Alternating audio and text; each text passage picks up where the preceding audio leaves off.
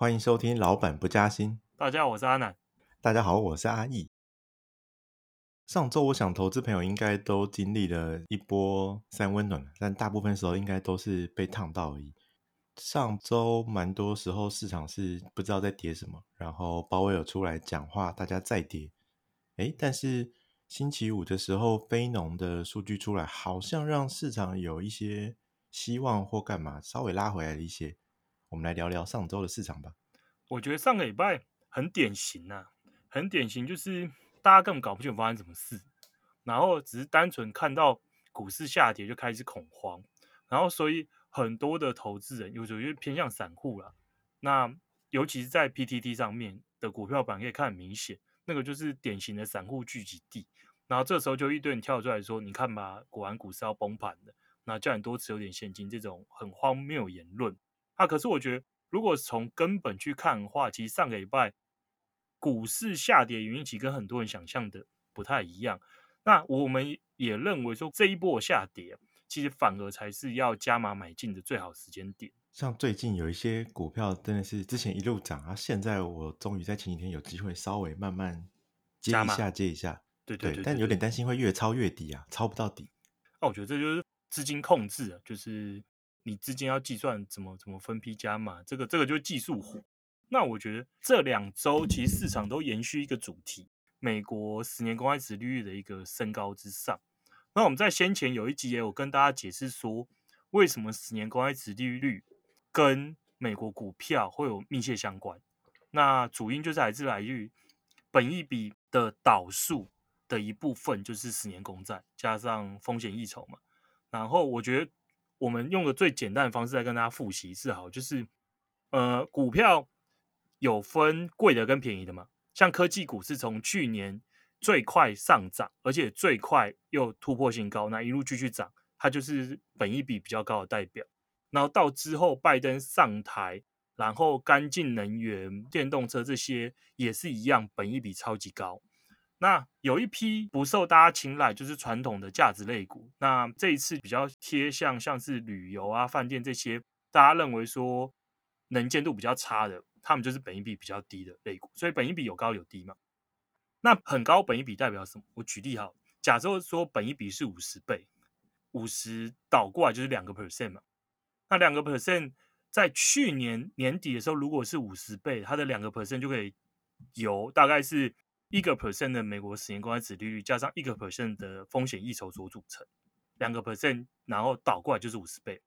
那可是大家看很有趣哦，所以是一加一。可是今年看到是二月中以后，美国十年公开殖利率快速升高，所以已经不是一个 percent 的十年公开殖利率了，它升高到了一点五个 percent。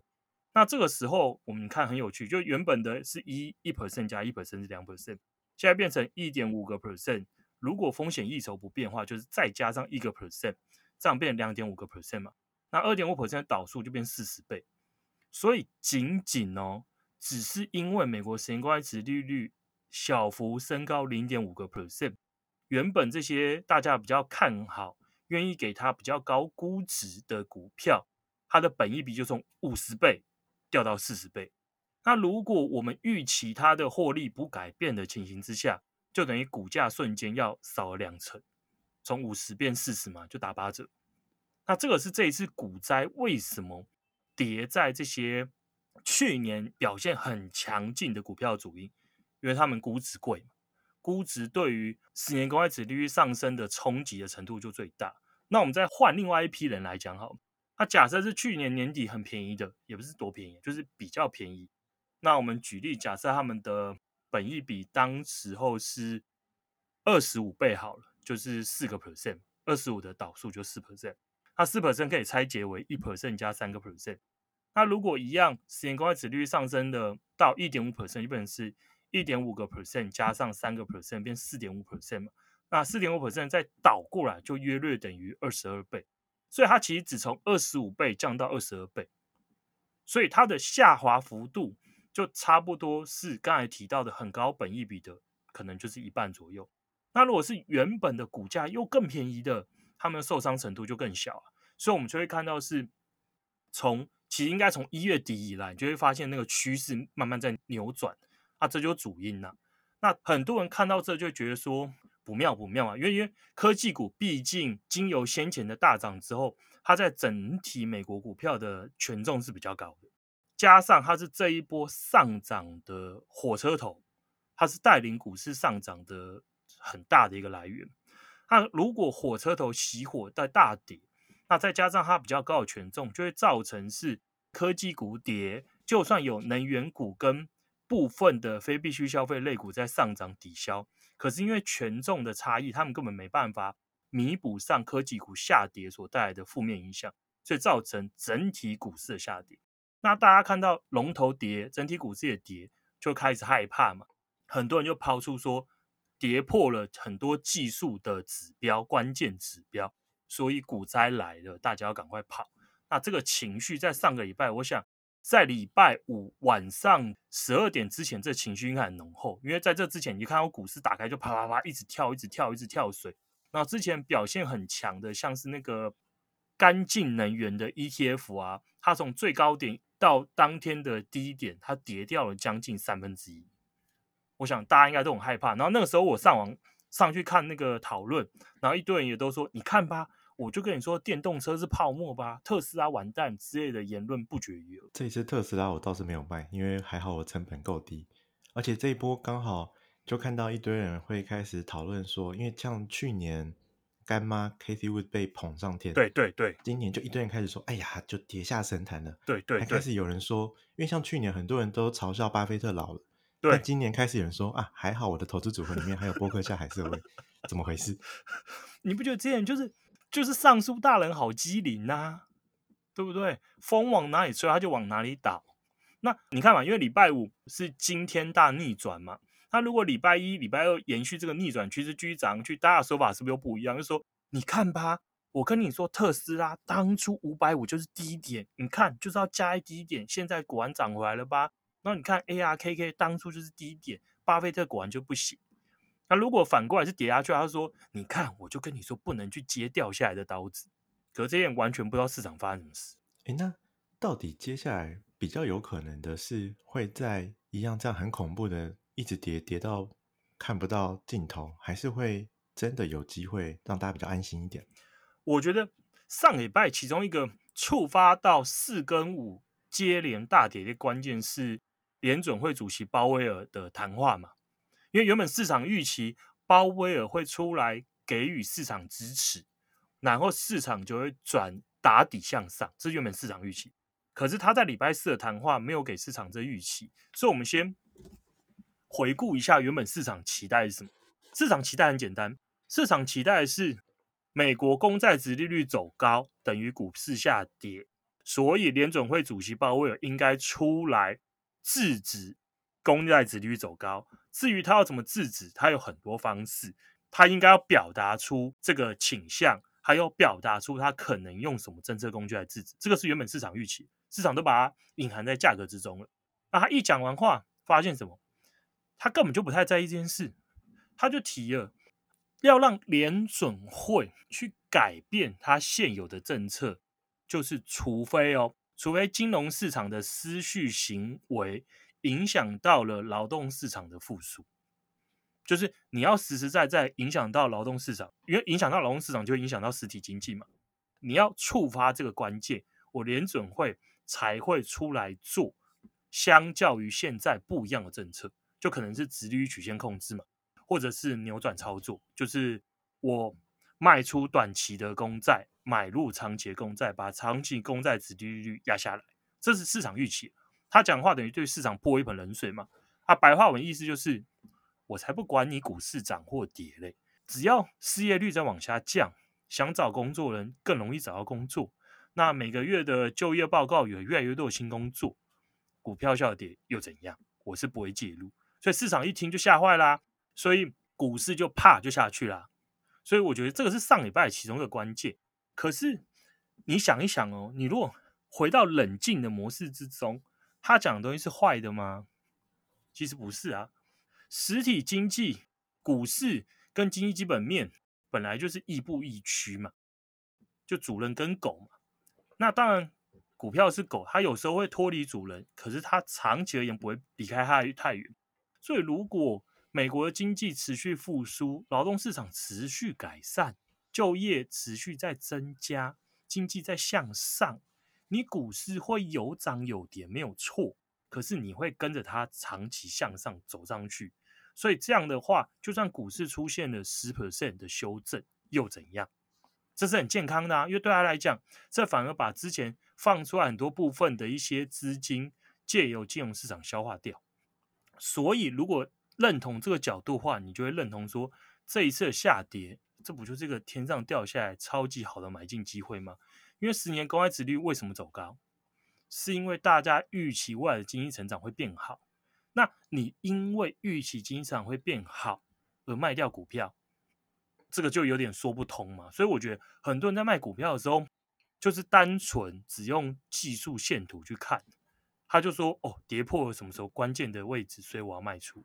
他完全不管经济基本面是好或坏，啊，这种方式做投资，我觉得就是等于很短期的啦，因为假设说你用黄金交叉，你就要借由这讯号判断买进卖出，你一年要有多少个买进卖出讯号点？那你如果单纯跟着景气经济周期走，你可能七到十年就只会有一个买进点跟一个卖出点。这样子来说，其实，在交易上面也比较轻松。那当然，心里面也会比较不用那么的一直去关注市场，跟跟着市场一起波动。这样。对呀、像我礼拜五的时候晚上啊，我运动完嘛，我大概我都十一点到十二点会运动。我运动完之后，打开那个股票的 app 一看，靠北有，怎么赔了几十万？他不会想说那又怎样，反而是想说，我应应该再把多一点钱拿去买一些这一次又跌很多的，像是我们刚才提到的干净能源嘛，干净能源真的之前不敢买的，我觉得跌掉三分之一就很有吸引力，因为它是一个很长期的一个趋势，我觉得不会改变了，因为美国政府它过了第三轮纾困之后就会开始做这件事，钱就会丢出来，对我而言很有吸引力啊，可是因为现金不够，所以做也没进场。那我还有看到 PT 有个很有趣的问题，就很多人在问说，为什么这一次美国股市下跌了，那传统的避险资产像是黄金跟日元没有上涨？这个时候我看到蛮有趣的，那我就会问这个问题，就是真的就不应该做太多投资，因为他真的完全搞不清楚市场在怎么运作。那核心的关键其实就是很多人把股市的下跌搞混，股市下跌有可以拆分成两种，一种是经济衰退所带来的，就我认为经济要衰退，啊，经济确实也在之后衰退，这种的股市下跌就是经济基本面所带动，它的下跌幅度就很大，可能就是三成、五成，或是到六成或七成，那在历史上最极端，连八成都会发生。这种是经济基本面带来的，因为就等于经济衰退，所以获利就会大幅衰退嘛，所以股市暴跌，这很合理。那另外一种下跌就是截然不同了，它是在经济仍处在正常的周期里面，可是是借由其他因素，像是可能心里面的乐观、悲观、股市的估值的变化所带动的这种下跌幅度，通常都不会太大，可能就介于十 percent 到二十 percent 之间，就已经很大。所以这种的下跌都是。提供买进的机会嘛？那我们大部分认知的避险资产的效果是避什么险？其实是避掉经济衰退时候带来的下跌，而并不是正常景气周期下跌。这样景气周期的下跌段，往往你会发现哦，避险资产不一定发挥避险效果。那我以日元为例好了，日元其实会成为避险资产的主因，是因为日本本身的利率太低，所以。很多日本人受不了日本国内的利率，所以在日本国内借超低的利率的钱，把它投资在海外资产。那你如果是借日元买其他国家的资产，你都会关注其他国家市场的变化嘛？所以如果市场出现问题的时候，资金就会因此抽回日本市场。那这个时候就会发现是，那为什么避险？就是因为资金从海外汇回来，是日元会升值嘛？这是它的关键。可是我们这一次美国。下跌的主因是因为十年公债利率走高嘛？十年公债利率走高，伴随就是实质利率的升高。实质利率目前哦，已经从衰退前的大概衰经济衰退的时候，差不多最低是负一点二 percent，现在大概升到略微回到了正值了。那所以实质利率走高代表什么？代表是，呃，通常如果你要衡量两个国家汇率的变化，你最好的方式就是把两个国家的实质汇率做相减，看它的变化趋势。如果美国的实质利率相较日本实质利率再升高，资金就往美国走。所以这时候你当然看不到避险资产的日元会升值，这个是关键。它另外是黄金，黄金的价格很大部分是受实质利率所影响。所以如果美国实质利率升高，黄金当然也不会升值，这就是关键。所以很多人看了一大堆，认为说股市下跌，避险资产就会涨，可是忽略了避险资产什么时候会涨，什么时候会跌。那这一次实际的关键就出在实质利率的变化之上。那实质利率一路走高，其实也代表着。美国经济体应该是要变佳了，不过以我们的角度，我们认为说，目前实质利率升高的趋势应该不会延续，它之后应该会继续往下掉。因为如果从前两次的美国经济衰退经验来看的话，它的实质利率在经济衰退结束的时候，往往会先冲高，那可是冲高之后会再快速的回落，回落的期间的话，差不多都是上一次是回落了两年。那在前一次的话，则是回落大概三年，所以等于是瞬间冲高之后，大概会有两三年期间，实质利率再度往下降，那之后才会再有升高的状况。所以，我们觉得美国实质率很有可能暂时上去，之后又往下掉。那往下掉，实质利率就有效持续刺激经济的成长、经济的复苏。而且以经济复苏来看，我看这次有人持的论点是，鲍威尔之所以没有做任何动作。是因为他们其实接下来就觉得，反正疫苗已经一直上市，那开始效果要出来，所以其实未来能够支撑实体经济成长的力道只有更强，所以它其实就不需要再多做什么动作。那的确以美国的非农来看，也是超出预期很多。对，所以这么看来，其实是蛮乐观。而且其实联准会在最近也一直持续向市场释放讯号嘛。他释放讯号就一直强调着股市跟经济是两件事。他强调说，股市的好坏没办法衡量大部分人的生活水准的好坏嘛，还要把这做切割。他如果这个做切割，那同时我强调，我顾及的是绝大部分人的生活有没有变好，那我就不需要关注股市啊。所以我觉得他已经向市场沟通了很久了，并不是说他现在突然跳出来反转。反转他的说法，并不是他这个说法从去年下半年以来一路就向市场沟通，在现在只是市场很多时候根本没把它听进去，而且其实除了鲍威尔，叶伦也是用一直相同的论述在跟市场做沟通。对啊，我都觉得这个说法好像有点熟悉，原来是他们一直讲一直讲。对啊，他讲了非常多次啦，啊，可是市场只想听他们想听的啊，股票投资人就希望你只要一跌，你就要出来出来给我利多，要呵护我上涨。啊，可反正联总会现在就是我才不买你的单嘞！啊，只要整体经济状况没问题，你的下跌，呃，我不是太介意。很多人应该有疑问说，可是不对呀，股市如果一直下跌，那不就会带来经济衰退吗？这个一部分是对的，一部分错的是联总会它它会监控资本市场没有错，可它主要监控的是利率市场。他会关注利率的变化。那什么叫关注利率变化？一个是他会看银行间的拆款利率有没有显著升高。如果银行间的拆款利率没有显著升高，代表说银行间的那个资金是正常的，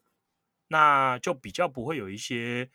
银行互相抽银根啊，然后缩减对别人的贷款的放款的问题，经济就不会冲击。这是第一个。另外一个他会看，就会是像是可能投资级债啊，跟高收益债债市的利率，就是它跟公债间殖利率的利差的变化，还有债券发行的状况。如果利差维持在没有太大变化，那债券发行也很顺利，就代表着企业可以从债券市场顺利的取得资金。那当然，经济也不会因为这件事出现冲击嘛。所以，如果这两个关键都没恶化的话，联准会不可能因为股市的下跌而出手，现在联准会不会了，所以其实我们也不太需要为了这个市场的短期波动，或者是觉得去解读联准会的发言，哎呀，是不是符合大家的想法，或是哎呀，是不是并不符合预期？实际上，在整个经济有长期的成长支撑的情况下，其实我们好像也不用太过惊慌啊。对，我觉得反而是如果手头上还有很多现金的人，应该非常非常开心呐、啊。之前不敢买的很多很贵的标的，都打了好几折给你，啊、你还不买，你要再看它涨上去吗？这必须要克服一下人性啊，这个蛮不容易。是啊，可是就涨上去，你又会觉得干好高，我又不敢买，我要再等下一波下跌。好，那我们今天的节目就到这里结束了。那我们下次再会，拜拜，拜拜。